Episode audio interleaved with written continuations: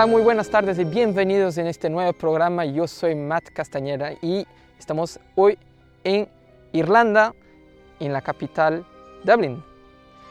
Tengo el gusto de traerlos en un lugar conocidísimo de la investigación paranormal que es el Hellfire Club House, un lugar donde ha pasado hechos macabros como asesinatos, como también sacrificios humanos y también rituales y aparición supuestamente del diablo como cuenta la leyenda.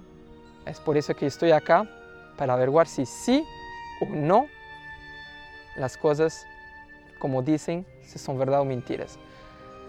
Como siempre les voy a dejar con una pequeña parte de la historia del lugar y nos vemos muy pronto dentro de la casa para hacer el reconocimiento del lugar para la noche. Nos vemos ya.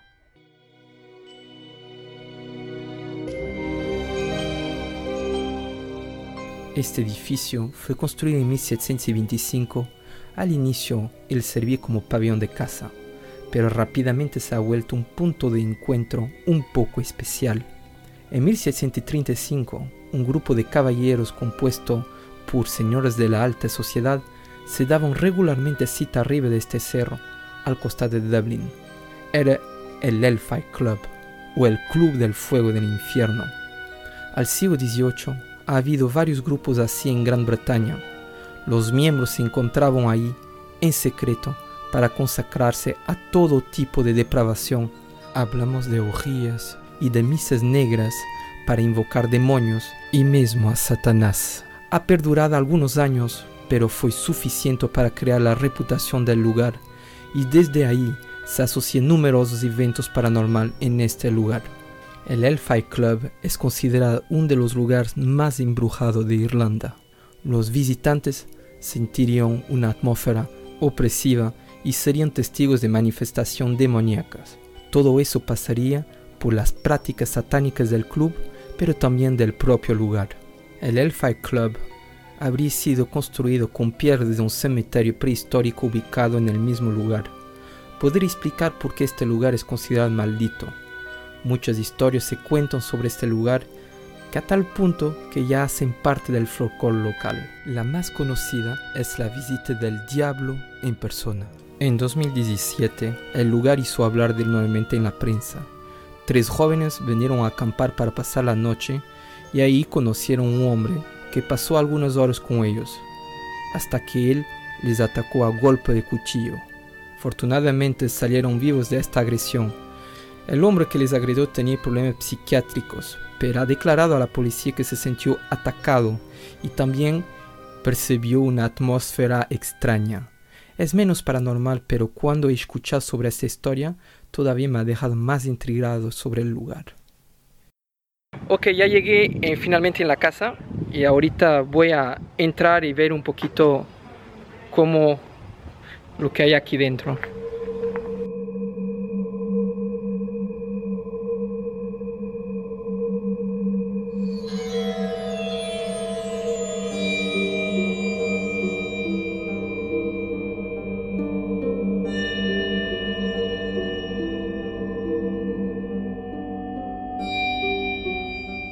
Hay gente que está visitando el lugar también, no soy la única persona, por eso que no se asustan si están mirando personas, o sea, vamos a subir las escaleras, subir las escaleras un poquito a ver lo que hay arriba.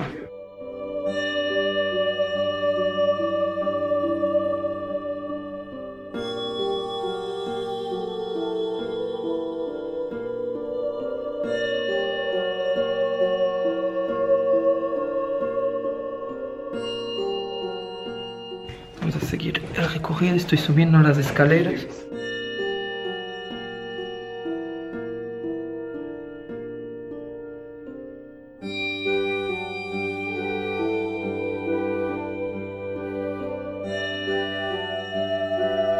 Por lo que veo hay bastante gente que viene acá con sus hijos. Es un lugar, bueno, que dice que es un lugar bien bonito.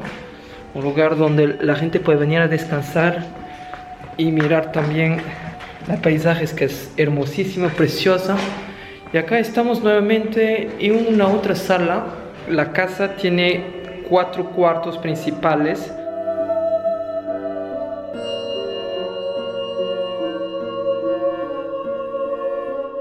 Aquí hay otra pieza que no he, no he visto. A ver, up.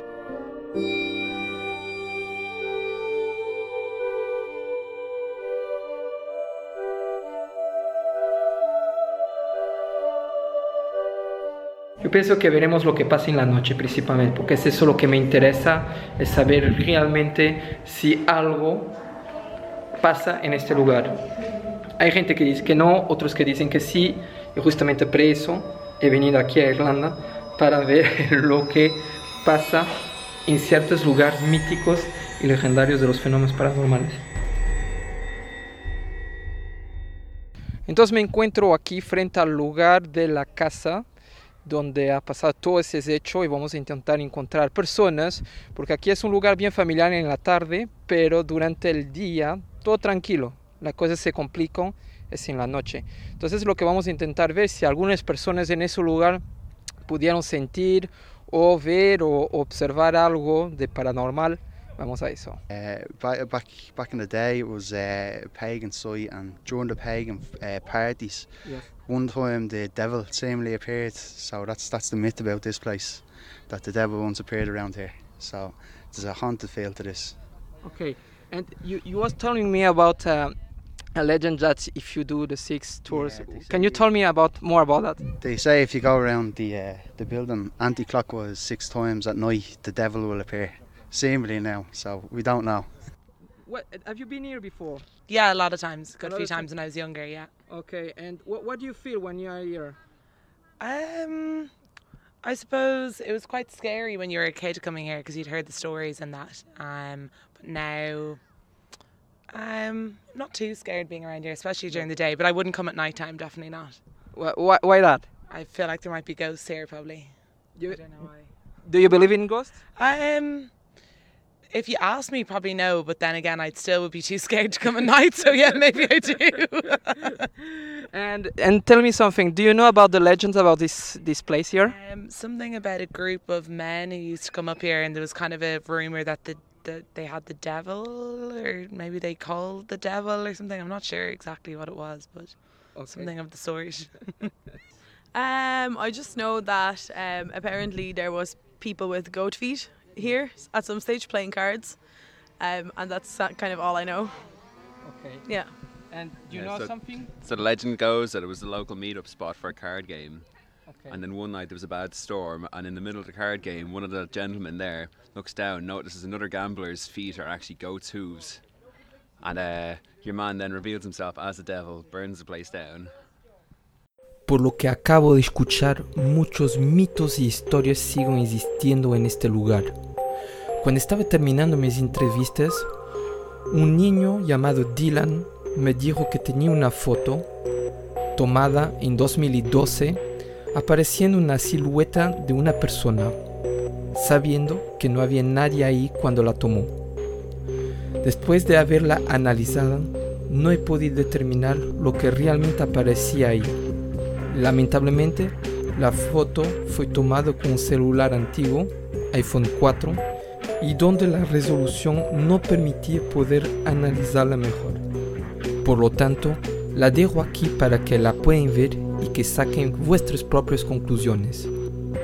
Finalmente, todo lo que he visto y escuchado durante la tarde me dejó todavía con más ganas de venir en la noche para hacer mi propia investigación y sacar mis propias conclusiones.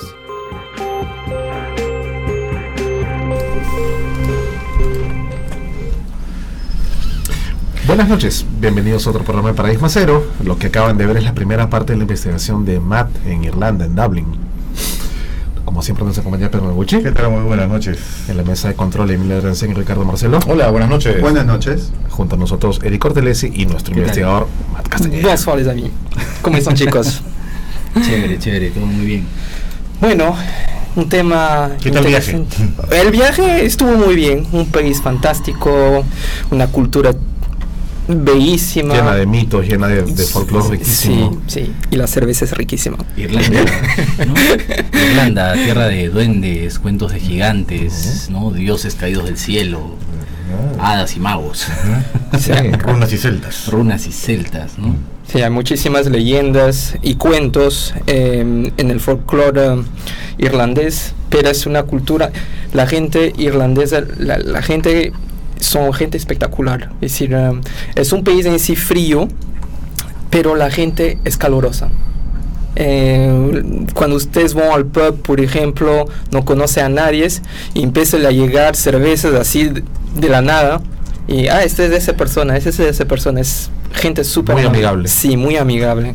Yo les recomiendo donde si ustedes pueden ir hasta allá porque el país, realmente me enamoré de este país.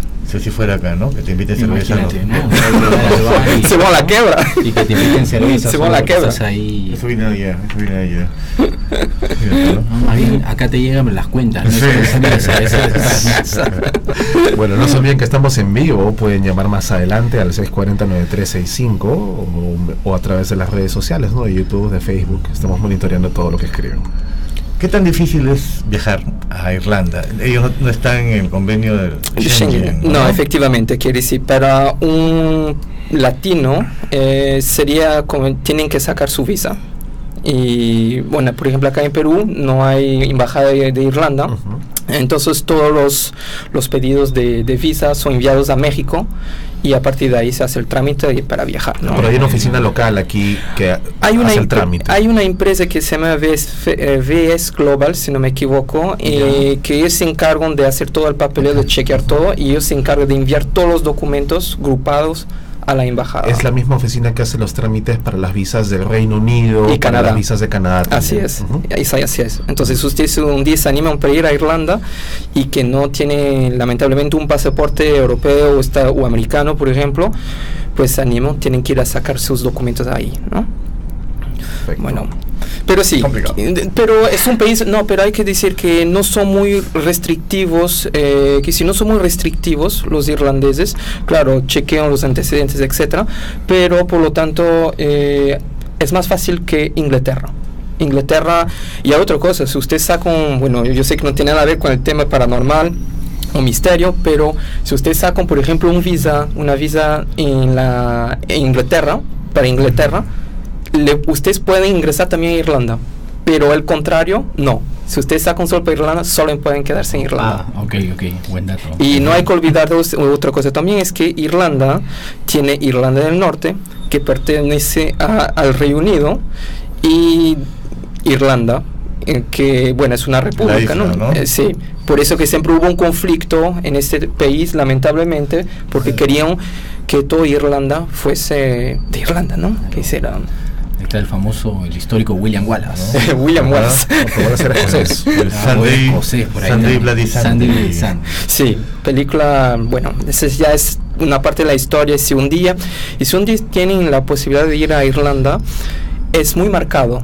Que decir, el contraste entre protestantes y, y católicos es muy, es bastante marcado. Eh, ustedes van a ver un montón de iglesias protestantes, otras católicas, y siempre hay esta, hoy un poquito menos, pero todavía en los años 90 había una, una cierta, un cierto conflicto entre la, ¿no? Porque la Irlanda del Norte es protestante. Entonces, y después la otra cosa también que es chistoso, es que ellos utilizan la libra sterling Irlanda del Norte y los irlandeses el euro, por ejemplo Ah, utilizan el euro. el euro. Entonces, hay personas que, que si no hay fronteras, que si la persona va, cruza la frontera en- sin ningún problema, pero ahora viene el problema del Brexit, que Ujú. esto, van a tener problemas porque ya no saben qué hacer, si van a poner frontera nuevamente, si, bueno, está un dilema completo actualmente en Irlanda. Entonces, bueno, pero un país extraordinario. Muy bien. Ahora además, ya nos has dado una visión general de lo que es Irlanda. ¿no? Y ahora vamos a, en concreto a lo que es el Hellfire Club. ¿no? El Fight Club.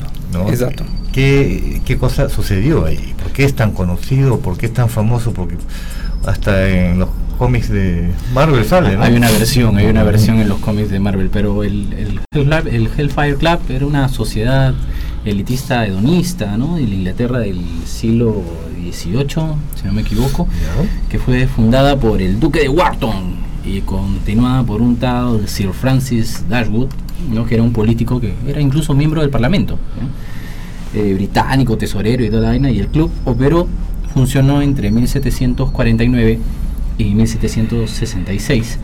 ¿Ya? Y, y habían pues figuras destacadas de Gran Bretaña, de Gran Bretaña, incluso este el renombrado Benjamin Franklin, padre fundador de los Estados Unidos, formó parte del, Ah, del. Hellfire Club. Ah, caramba. ¿no? Pero el nombre de Hellfire Club era este un apodo más bien despectivo, no era como un insulto, porque su nombre real eran los monjes de Medmenham, ¿no? Eh, porque ellos comenzaron en una antigua abadía, en la abadía de Medmenham, y el lema del club, que estaba escrito en una de las puertas de la abadía, era este Liberal Belays, ¿no? Que incluso eso inspiró a Lester Crowley. ¿Dónde hemos escuchado eso antes? ¿no? Eso inspiró a Lester Crowley para, ¿no? para el libro de la ley, ¿no? O sea, eres libre de hacer lo que tú quieras. Y estaban pues inspirados en un pensamiento pues este eh, de, de libertad este espiritual y de acción, ¿no? Y el club se hace conocido porque uno de los miembros fundadores, o sea, uno de los miembros que había estado al inicio de, la fundación de esta sociedad, de los monjes de Medmenham, es expulsado, es expulsado por, eh, por el duque de Wharton y él es el, el que comienza a filtrar la información y los acusa de varias cosas, ¿no? ¿no? Los acusa pues de, para la época, ¿no? De libertinos, de hacer este eh, eh, fiestas en honor a Dionisio, ¿no? Bacanales, ¿no? Este, incluso sacrificios humanos, pero todos los cargos desaparecen porque obviamente los miembros del club eran miembros prominentes Claro, de la de- política, ¿no? de la clase noble de la época.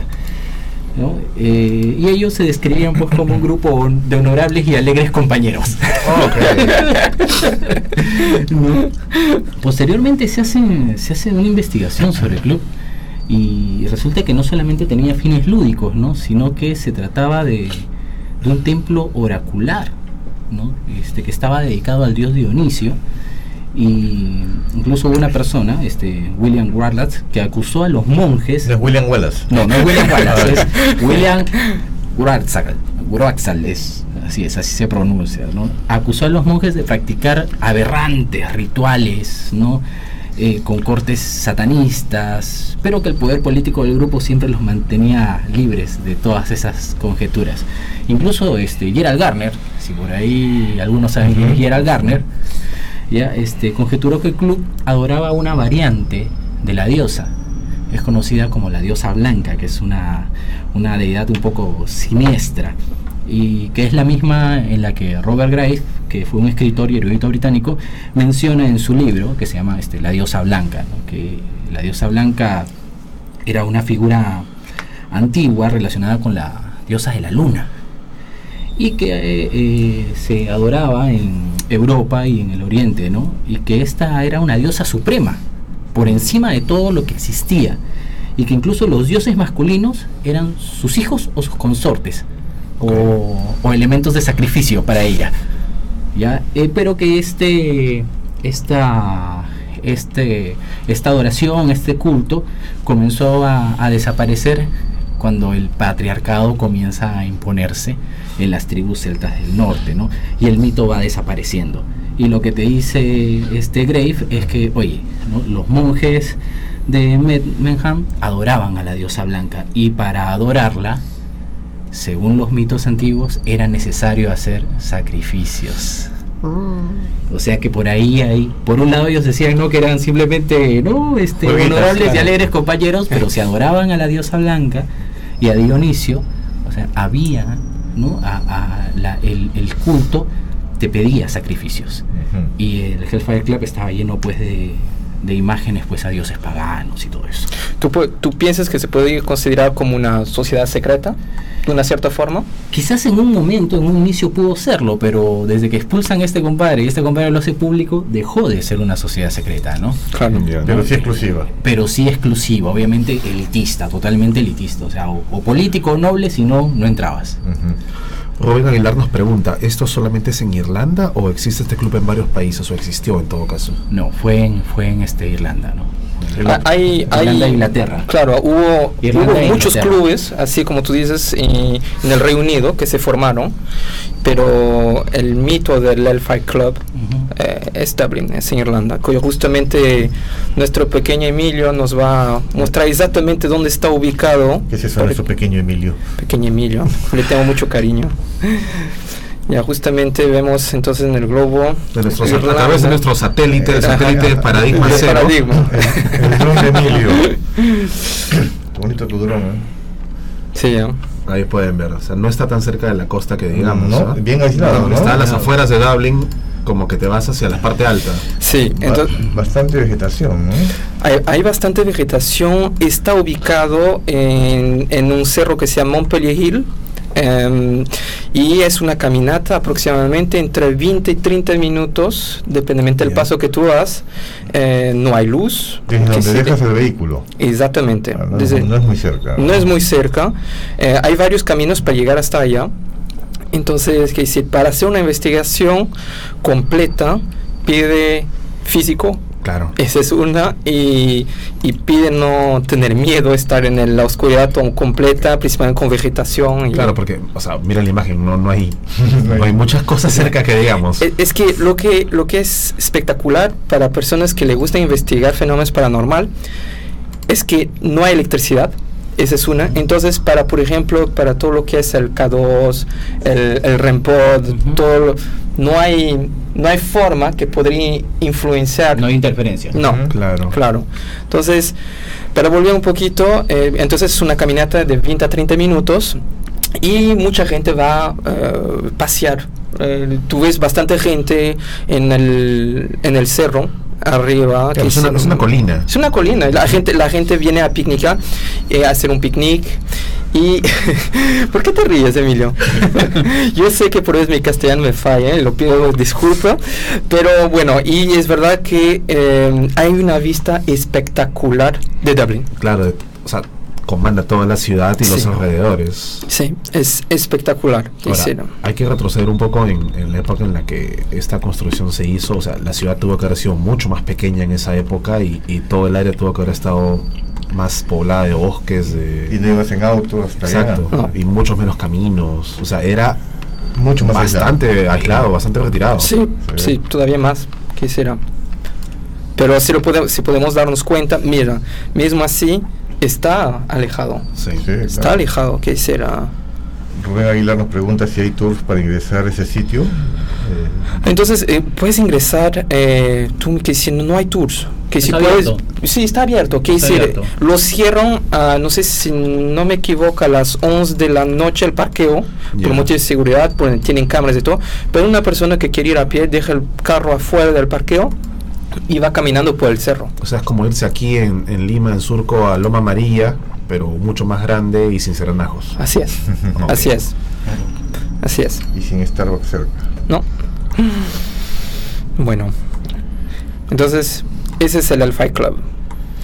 Bueno, lo bueno que creo que allá puedes acampar sin la preocupación que tenemos acá, ¿no? Justamente, sí, justamente eh, en- cuando hice toda esa investigación, eh, había estas dos personas que vieron eh, Nile y Sophie, justamente estaban a acampar a más o menos 500 metros del Alpha Club, del edificio, ¿no?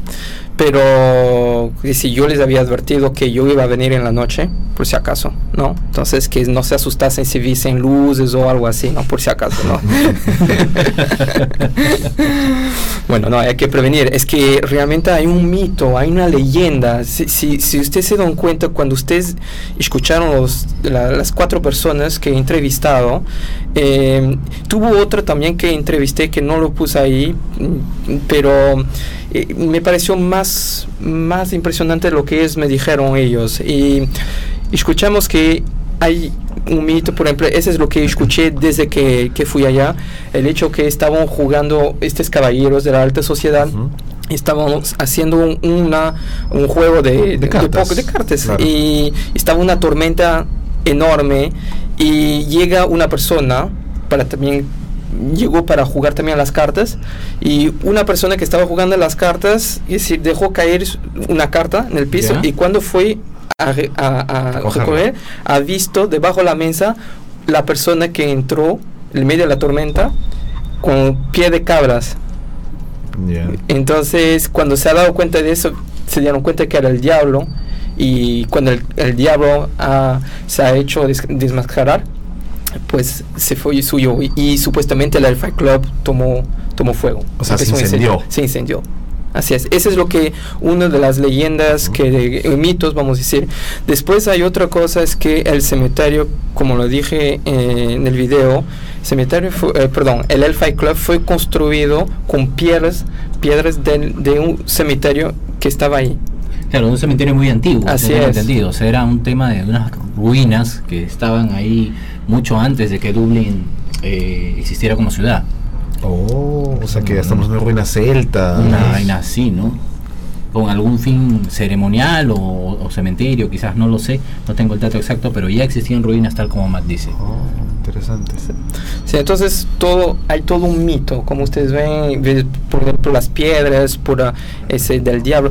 Bueno, yo personalmente cuando escucho mitos y leyendas me gusta investigar más sobre el tema, ¿no? Me gusta saber realmente dónde fue. Tú fuiste todavía más lejos con todo eso. Eh, cosas que ni siquiera sabía eh, realmente. La- las personas que entrevistaste, eh, entrevistaste eran todos irlandeses. Todos irlandeses, sí. O sea, hay- todos conocen la leyenda, pero sin embargo hay, hay un temor, ¿no? Hay un temor. Porque dicen, sí, sí, eso es algo que se cuenta, pero no- la mayoría dijo, no me atrevería a pasar la noche acá, ¿no? Claro. Así sea, que es. sigue vigente a pesar de Así dentro de sí. la gente joven también. Ah, claro, claro. Este, tú sientes que cuando hablas sobre el tema, por ejemplo, mm, Maiva, si no me equivoco, la segunda persona que he entrevistado, ella me lo dije claramente, yo no vendré aquí en la noche. Es decir, yo no creo en fantasmas, pero finalmente creo... mm, No vaya, no vaya a ser que, ve- que vaya a haber uno, mejor no vengo. Sí, hay un cierto, un cierto temor. Yo no creo, pero de que existen, existen. No creo, pero, pero algo hay. Sí, Eh, justamente Juven está preguntando, eh, si no me equivoco, no, perdón, Oscar está preguntando qué tipo de clima hay en la zona. Bueno, en verano y primavera, verano, es, el clima en Irlanda es, vamos a decir, caloroso, pero no, no tanto como España o Portugal o el sur de Francia, por ejemplo. Llegamos a temperatura de 25, 28 grados y para ellos, para los irlandeses, ya es bastante. Ya, es, ya tener 28 grados parece que ya se vuelve como todos rojos, ¿no? Porque son de, de, de etnia ya bien blancos. Y invierno es bien frío. A partir de septiembre, septiembre, octubre, cuando llega el otoño, es frío, pero frío, frío, frío. Cuando, y se dice que en Irlanda puede tener las cuatro estaciones en un solo día. Entonces, sí, es, es eh, y hay como hay bastante vegetación es porque hay bastante lluvia. Claro, hay mucha humedad Sí. también. ¿no? Sí. Bueno, Vaya, realmente interesante. bueno, entonces eh, de seguido, bueno, cuando estuve en, la, en el, en el Club, que será ahí, cuando conocí el lugar, cuando entré dentro de la casa por la primera vez, em, no lo dije en el video, pero no he sentido, como psíquico, vamos a decir, eh, algo negativo. No sentí la casa pesada. Eh, Eso te iba a preguntar, o sea, ¿qué percibiste cuando ingresaste al, al lugar? No, en el propio lugar, en todos los casos, no he sentido nada de, de op- opresión. De, de- entonces, no, que si sentí una casona simplemente donde la gente venía curioso, ya pare- parecía para mí como si ya fuese solamente un mito, ¿no? Como una leyenda, ¿no? O será Ok. porque era de día todavía. Esa es la cosa. no voy a adelantarme. No. Mm, Aquí me preguntaba a Aldo Paredes, ¿no? ¿Cómo es la historia de los duendes de Irlanda? ¿no? El tema de los duendes también es bastante Sí, característico sí, de la zona, ¿no? y, y creo que es lo que más caracteriza a, este, los- a los irlandeses Los en algún trolls. aspecto, sus trolls, ¿no? Su trébol de cuatro hojas. Ah, tres hojas, El los tres, ¿no? irlandeses, sí. Eh, este, el día de San Patrick. St. Patrick Day. Eh, tres hojas, voy a explicar rápidamente. Las tres hojas significan el Padre, Hijo y Espíritu Santo. Esta es la explicación que le da pues San Patrick a la gente para que se transforme al Así es, cristianismo. así es. Así es, para que las tribus paganas que existían eh, entiendan la idea de la, de la Trinidad, ¿no? Coge pues el trébol y les explica, ¿no? Son uno solo. Son uno solo y le compran la idea y bueno, comienzan pues a, a volverse Buen marquetero. cristianos. Sí, definitivamente. Bueno, eh, aquí Annie Music dice en Irlanda del Sur se habla irlandés del sur y en Irlanda del Norte se habla irlandés del norte. What? Eh, no, eh, te voy a corregir. En toda, en toda Irlanda se habla la lengua bueno, la lengua materna de Irlanda es el Gaelic. Em, después los ingleses vinieron e introducieron el inglés, pero la, el idioma madre de, de Irlanda es el Gaelic o el céltico, si podemos decir Para así. aclarar un poco, existe Irlanda del Norte, pero no existe Irlanda del Sur. Solamente Irlanda. Sí, Irlanda, sí. ¿no? Es- es- Claro, porque para ellos, perdón, eh, Sí. para ellos Irlanda es un solo país. Claro. Por eso que hubo siempre esas tensiones, este, esas guerras, porque querían que toda la isla fuese de Irlanda. Bueno, Y aparte del mito y, y todo lo que rodea al Hellfire Club, ¿hay alguna otra cosa similar en la zona? O sea, no sé, avistamiento de luces. Porque Antonio Ramírez nos, nos dice, bueno, nos cuenta que acá él ha visto luces en las cimas de los cerros, luces en, en fila rojas, una luz azul fuerte. Pero allá las personas ven luces en, en- en las cimas. Porque yo entiendo que estas, estas, este, estas cimas de estos montes, estas cosas solían ser lugares de adoración, ¿no? Bueno, las personas que yo he preguntado con quién yo he hablado fuera de las entrevistas, así en la tarde, eh, no me dijeron especialmente que había luces. ¿no? o avistamientos o algo así. Además eh, es complicado verlo porque hay bastantes árboles, por ejemplo, ¿no? No. Eh, y como está bien el tope de un cerro con árboles y todo es complicado, ¿no? Pero no, no, no tengo información sobre eso. ¿No? ¿Cómo se llaman esos lugares que son como promontorios, que la gente le tiene mucho respeto porque dicen que son, digamos, zona de duendes, donde crecen los árboles bastante apretados? ¿Me dijiste el Fairy Rat, Fairy Rat, es donde es el Fairy Rat es um, una es como una pequeña ciudad donde eh, en el medio, por ejemplo, de un, de un campo, de, un- de una, de una chacra, eh, donde crecen árboles y se dice que ahí viven las hadas, los duendes y que no se deben molestar. Es interesante porque he visto fotos, no parece algo natural, ¿no? No. Parece como una especie de este, una vivienda eh, así bien rústica de barro con agujeritos Con y encima puede crecer vegetación, pero tú no sabes si eso ha sido natural o no, porque tiene cierta forma, Sí. ¿no? Exacto, es una curiosidad, ¿no? Sí. Yo, yo cuando fui la primera vez en Irlanda, eh, me contaron sobre eso. Yo me dije, bueno, que si será verdad, será mentira. Y me llevaron a uno, que si me llevaron uno, pero no pude ingresar en el, lo vi de lejos. Eh, me dijeron, mira, Matt, ese es un fairy rat. Eh, por si acaso, si un día ves uno así, nunca los molestas, nunca pasas ahí o intentas pisar. Hay varias historias de campesinos, de personas que trabajan la chacra y todo, que intentaron, por ejemplo, destruir.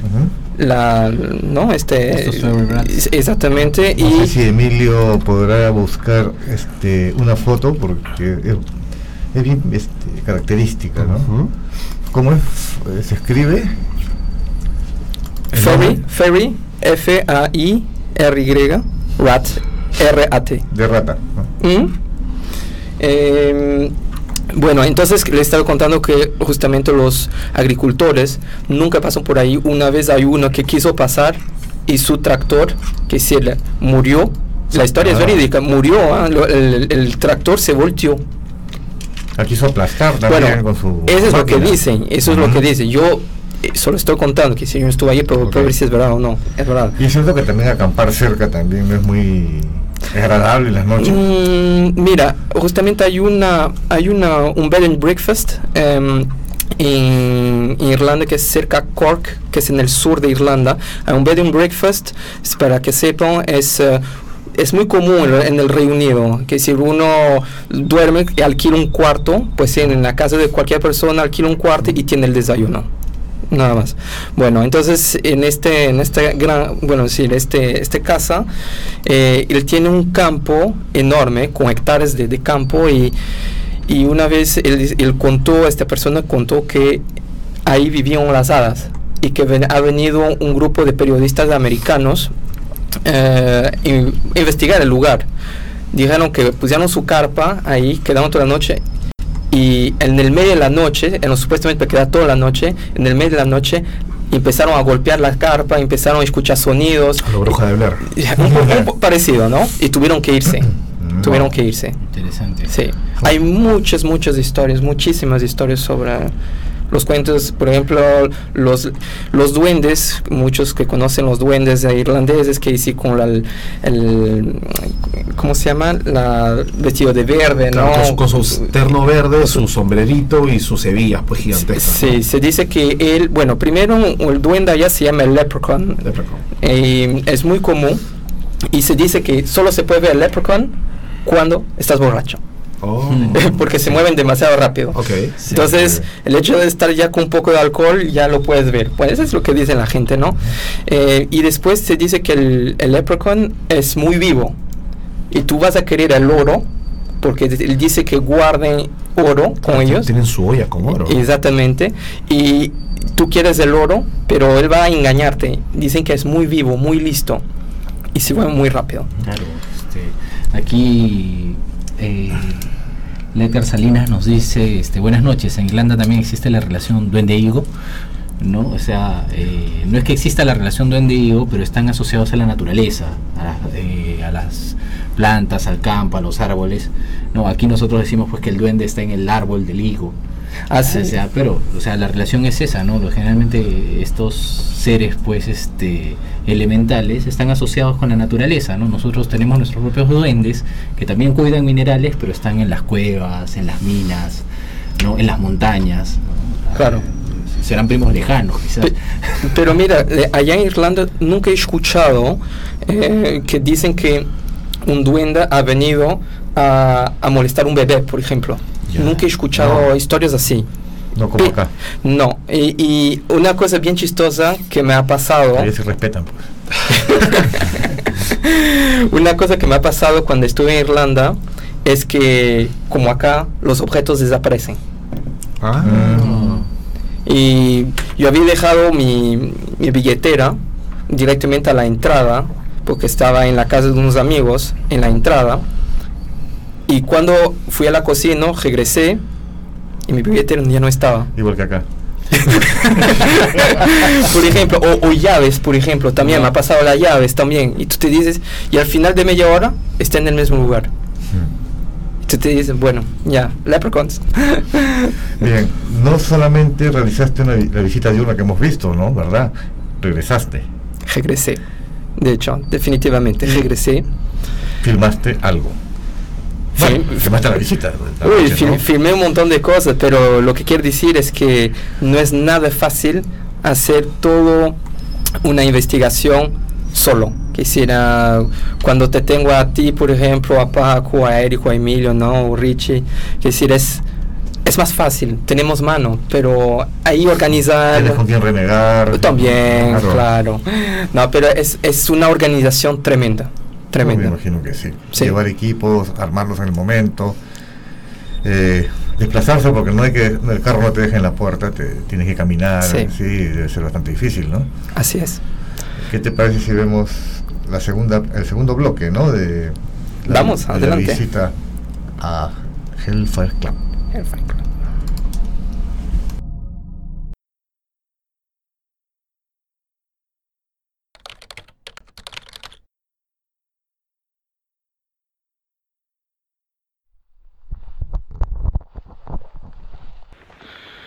Ok, ya son las 11 de la noche acá en Dublín. Me estoy dirigiendo al, al topo del cerro. Entonces hay una caminata más o menos de, ah, voy a decir, de 30 minutos para llegar hasta la casa donde les he enseñado esta tarde. Bueno, seguir caminando nomás para mostrar y empezar a hacer la investigación. Ojalá que no haya gente, eso es lo que espero porque en el parqueo abajo he visto algunos, algunos carros. ¿Quién me está acompañando actualmente? Es Jimmy. Jimmy es un compañero veterano, no de, no de paranormal, pero es un, gran amigo mío y ha decidido acompañarme durante esa aventura, principalmente por medios de seguridad, Porque como les dijo, como les dije a tarde, en la tarde, puede ser un lugar en la noche un poquito complicado. Entonces, nos vemos allá.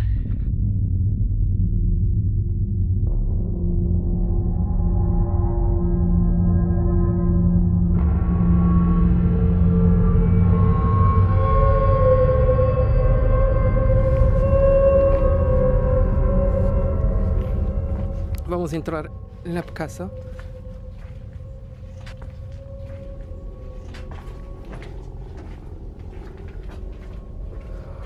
Ok.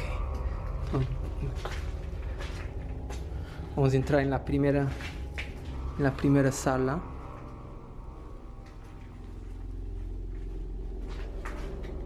La primera sala aquí a su lado derecho. Donde hay la chimenea.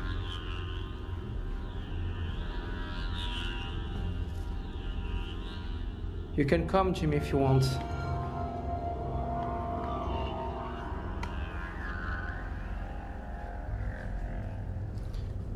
A ver si encontramos algo.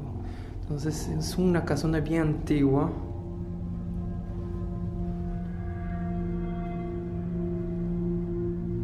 Sí, primero vamos a hacer un pequeño recogido, simplemente para, ¿no? para tenernos un, un pequeño, pequeño Y vamos después a iniciar una sesión de VP, de Spirit Box y eh, de todo.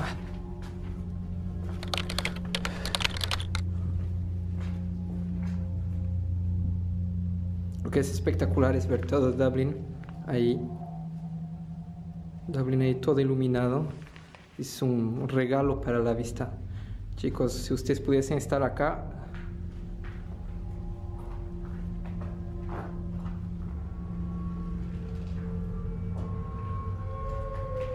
Bueno, la casa sí no es muy grande.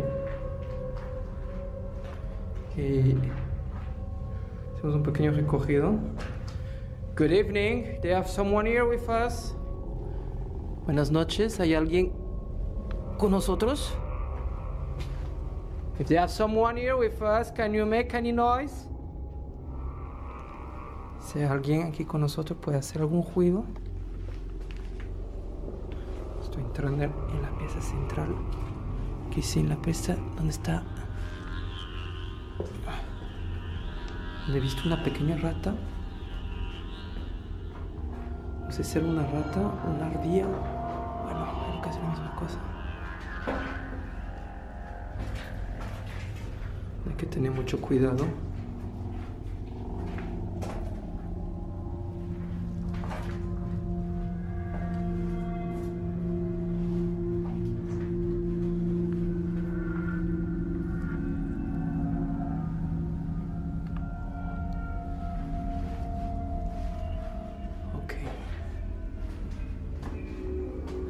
Subir al segundo piso.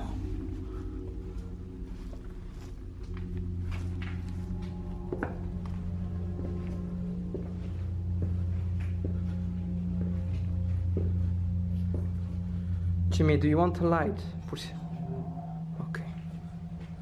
Llegamos entonces en la parte de la baranda a una corriente de aire tremenda. Lo siento por todo mi cuerpo, pero nada de paranormal. Vista hermosa preciosa de Dublín.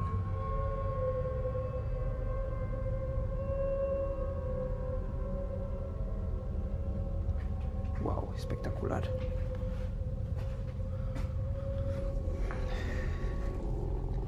Can someone make any noise?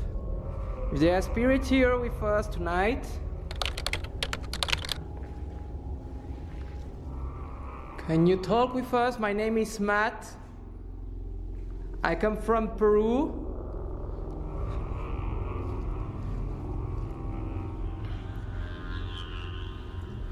I heard about this place.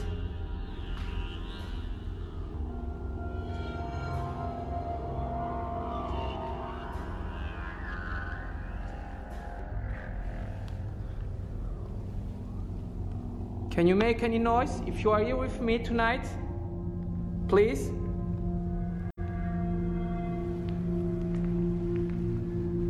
In few minutes, I will put you some the, some gears, right? And you can touch it, and that will make noise, and we can communicate if you want it.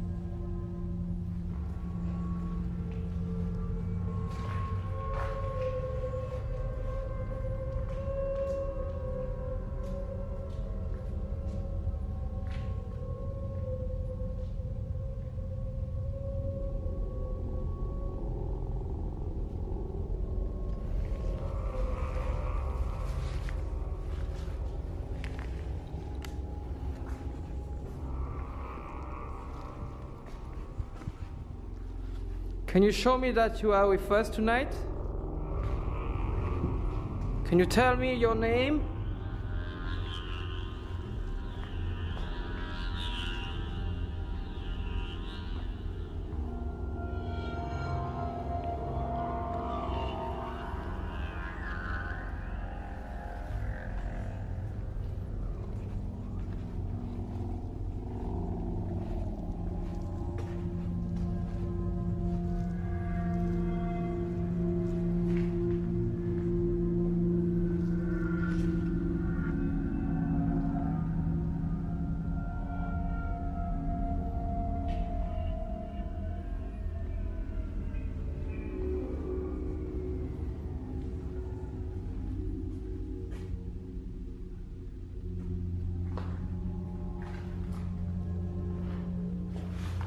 Chicos, son actualmente la medianoche acá en, en, en Dublín, Irlanda. Y yo pensé que es una de las horas donde podríamos iniciar una pequeña sesión, por lo menos de... Vamos, vamos a diseñar eh, un K2, un REMPOD y ver un poquito lo que funciona o no. ¿Qué les parece?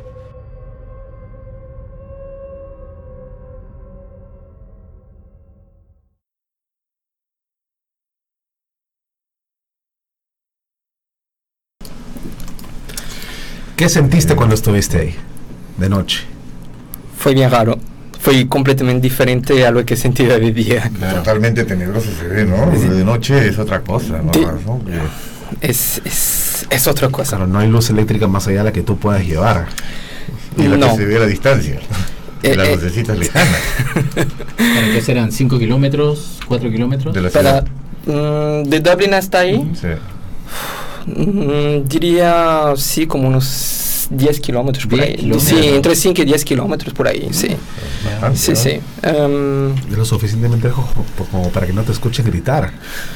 No, es, com- Mm. es complicado. Eh, mira, eh, justamente lo que había puesto en el primer video, eh, ya hubo ahí personas que estaban acampando justamente, que fueron atacados por una persona. Ajá. Claro, eh, entonces yo quiso ir, bueno, yo soy de espíritu de aventurero, ustedes lo saben, me gusta eso. Pero yo me dije, en ese lugar es descampado, que si uno, uno tiene que tener cuidado, no conoce la zona, etcétera. Claro. Bueno, entonces yo propuso a mi viejo amigo Jimmy, eh, él por si acaso no conocía ni siquiera el lugar, que si yo lo llevé le dije, ¿sabes qué? Vienes conmigo, me vas a acompañar, nunca viviste algo paranormal, nunca, nunca, nunca has vivido nada en esos temas. Eh, él no es de creer así fácilmente, él, él es lo que me dice, I need to see and I will believe. Necesito ver y voy a creer. Así es. Ok, entonces es, es lo que él me dijo. Y en ese, ese momento yo le dije, ¿sabes qué? Vamos. Entonces él me acompañó. Me acompañó, subimos del cerro. Y hay que saber que Jimmy tiene 70 años. 70, ok. 70, 71, si no me equivoco. Y subir eso, que si subir ya el cerro ya, ya, ya parecía un poquito, pero lo ha logrado. Eh, le hemos tomado un poquito más de tiempo, pero lo hemos logrado. Y él me acompañó durante toda esa investigación. Y bueno, eh, que decir, ah, verdad que el momento de equiparse, que decir, el que quedó un poquito como espectador, pero también uno ya se siente más tranquilo saber que... Claro, no está solo. Sí. Pero no- me comentaste que alguien los, alguien los acompañó, pero tenía miedo de, se- de ir al lugar y se quedó sola en el auto. ¿no? Ah, lo que pasa es la, la, la esposa de Jimmy, que sí, la esposa de Jimmy nos acompañó justamente en la tarde para hacer ah, para ver todo el recorrido, pero me dijo, no Matt, no, no, yo no subo de noche no ahí, yo, yo no voy ahí, no, no, no, yo me quedo en el auto. Y le fue peor, claro. ¿no? Eh, le fue peor, le fue peor, sí, Ah, ah, ¿sí? sí, le fue peor porque estaba en el, en el, el carro estaba cerca de la pista, afuera del parqueo, eh, sin nadie, sin todo a las oscuras, entonces sí, estaba con miedo y duramos, que si la investigación duró hasta las cuatro y media de la mañana, que si fue ya lo fui, fue bien intenso en sí, fue muy intenso. Em, bueno, eso es lo que yo le puedo contar sobre eso, ¿no? Por el momento, ¿no? Tenemos una pregunta de Moisés Benzaquén. Nos, nos consulta o te consulta. Matt, ¿notaste algún tipo de plasmación en el lugar? Plasmaciones. Sí. Sensaciones, este, eh, digamos, pes- algo pesado, producto de lo espiritual, algún tipo de, ¿no? Este, Ok. sensaciones, pues. Sensaciones. Entonces, eh, como estaba comentando en el, en el día, no, no tuvo ninguna sensación negativa. En la noche, el tema ya fue otro. Es decir, cuando me equipé, cuando entré en la casona, estaba todo equipado, lleno de cámaras, parecía Robocop ahí. Soldado universal parecía. Sí, parecía soldado universal. Eh, ese es el problema cuando no tenemos camarógrafo, cuando no te tengo tú a mi costado, Pedro. Un problema con un, con un pulpo. y es verdad que cuando estuvo dentro de la casa sí había otro ambiente. Bueno, uno podría decirse así, bueno, es porque es de noche. No, que si espiritualmente ya sentís que te estaba mirando. Otra energía también. Sí, te estaba mirando, que si había otra otra sensación ahí. ¿Podrías decir que quizás las entidades que estaban ahí se sentían más libres de manifestarse al estar en lugar desolado, con poca gente visitando? Yo diría que sí. Sí. Yo diría que sí, ayuda bastante y además como eh, hay naturaleza en todo lado, sí, la- eso puede estar bien ahí. Claro. Pero eh, no quiero adelantarme mucho sobre la investigación, pero no he sentido nada negativo cuando entré en la casa. Que decir, observado, sí, eh, no pesado la casa, pero observado, Ok. yo diría. ¿no? Bueno, Interesante. Pero no que no acabó ahí, ¿no? Lamentablemente Mm, el tiempo sí se nos sí. acabó. Sí, sí. Porque tiempo tengo entendido de que llevaste equipos de investigación, realizaste varias pruebas. sí, Ajá. muchas Y pruebas. tenemos otros videos, ¿no? De la- la- lo que pasó el resto de la noche. que- así he visto cosas interesantes que han pasado. Y he escuchado cosas He escuchado cosas interesantes. Así es. Y eso lo estamos dejando para la próxima semana. Así es, para la próxima semana. La próxima semana vamos a ver qué se escuchó. ¿Qué, qué cosa captó Matt? Así es. Me lo verán el próximo viernes, pues síguenos. Sí. Compartan este programa, denle like a la publicación, únanse a las redes sociales, compartan este video. Y Si no, no pasamos la segunda parte. si no, no pasamos la segunda parte el próximo viernes. Pe- Es- palabra de Pedro. Que es mucho más reveladora. Así es. Exactamente. Esto es un pequeño preámbulo. Ujú. Chévere. Bueno, gracias a todos los que están en línea. Ah, Gracias Moisés, gracias Alonso, gracias Karim, Ani Music, Rubén Aguilar, Darío. Son muchas personas para nombrarlas todas juntas. Gracias a todos. Sí. Muy bien. Entonces, Hasta el próximo viernes. Gracias Pedro. muchas gracias también. Gracias Emilio, gracias Richie. Gracias. Gracias Matt, gracias Eric. Muchas Gracias gracias. a todos. Gracias a todos y hasta el próximo viernes a las 9 pm. Que nos pide nuestro correo está ahí abajo. En la parte. Ajá. Ajá.